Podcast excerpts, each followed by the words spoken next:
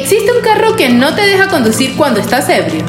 Yo te pongo en contexto. Volvo anunció la llegada de un sistema que va a impedir que conduzcas ebrio o drogado. Ya va.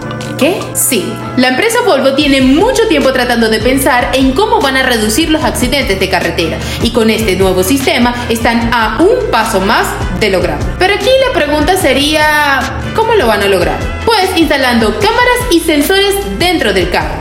Esto tendrá muchas funciones, pero la principal es evitar que tu estado de ebriedad cause un accidente en la vía. Otra de las funciones de esta nueva tecnología es que detectará cualquier comportamiento extraño de parte del conductor, lo que hará que el carro pueda limitar su velocidad, llamar a Volvo On Call, el servicio de asistencia, y hasta estacionar el vehículo.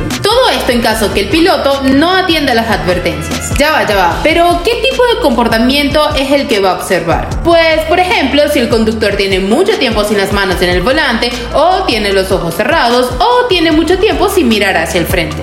También, si el sistema detecta que el conductor está haciendo cambios de carril brusco, esto prenderá las alarmas del sistema. Además de todas estas nuevas innovaciones, se añadirá un nuevo sistema llamado Kirky, el cual permitirá que el dueño de un Volvo limite la velocidad máxima.